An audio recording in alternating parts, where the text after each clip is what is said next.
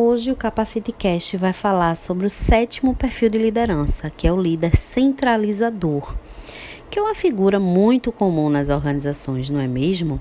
Principalmente quando o profissional está em sua primeira experiência de liderança.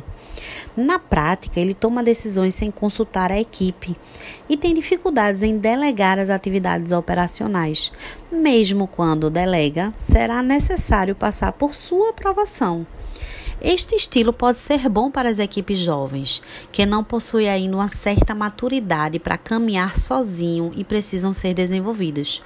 Porém, ser centralizador demais pode desestimular a equipe, pois pode criar o sentimento de que o seu trabalho não é valorizado. Fora isso, pode causar uma grande sobrecarga para si, atrasando as entregas, o que faz também com que o seu time não veja o resultado do seu trabalho.